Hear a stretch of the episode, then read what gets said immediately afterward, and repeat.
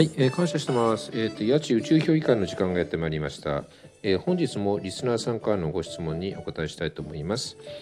えー、ご質問内容なんですが、えー、八千先生、こんばんは、えー。宇宙評議会配信、いつもありがとうございます。えー、こちらがされてます。えー、昨年、えーと、お茶会に参加した時、えーと、参加者の方にひとりさんの魅力とは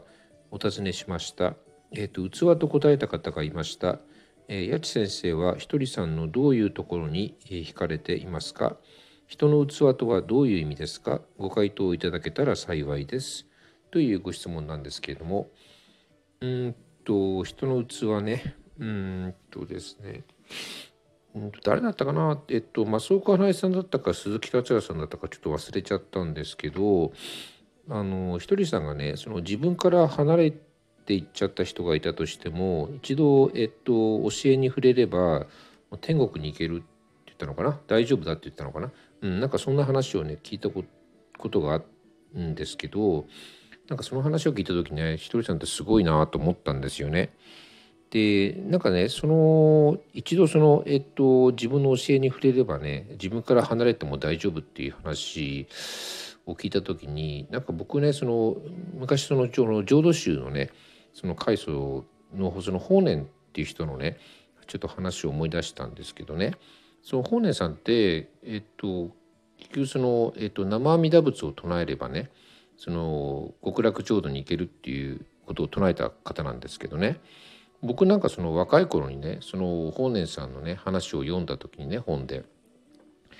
なんかこの世でね散々ね悪さをしといてねあの死に死に際になってね生阿弥陀仏って唱えて天国に行けるってね随分都合のいい話だなと思ったんですけどでも結局そういう教えってその法然さんがねその要するに普通の人も含めてね多くの人できるだけ多くの人を救いたいっていうねそういう愛からそういったその教えっていうのは生まれたんだと思うんですよね。でその救いを求める人っていうのはまあ来る人ってことだと思うんですけどその来る人を拒まないっていうことは去る人も追わないっていうことだと思うんですけどまあね去る人は追わないっていうのはまああの言うのは簡単なんですけどね。多くの場合はね、まあ、去っていった人のことをねうんあのじゃあ地獄にでも落ちろっていう感じでねあの送り出してやるんだと思うんですけど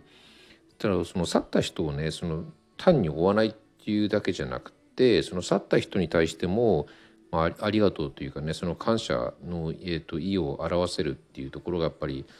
器の大きさっていうかね、まあ、そのひとりさんもねその法然さんもそうだったと思うんですけどねやっぱそういうところにこう人間の器の大きさっていうのを感じるんですよね僕はね。うん、だからまあねそのご質問者さんのねえっ、と質問の内容にありましたその人のね器っていうのはどういう意味かっていうことなんですけど僕が考えるにその器の大きい人っていうのは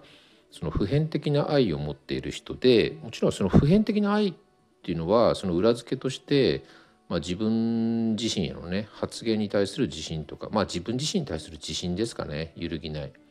うん、だからその普遍的な愛とその自分に対する、えーと、確固たる自信っていうのかなそれを持ってる人が器が大きいっていう人なのかな、まあ、僕が考えるにね。うん。まあそんな感じで。それでは皆様ごきげんよう。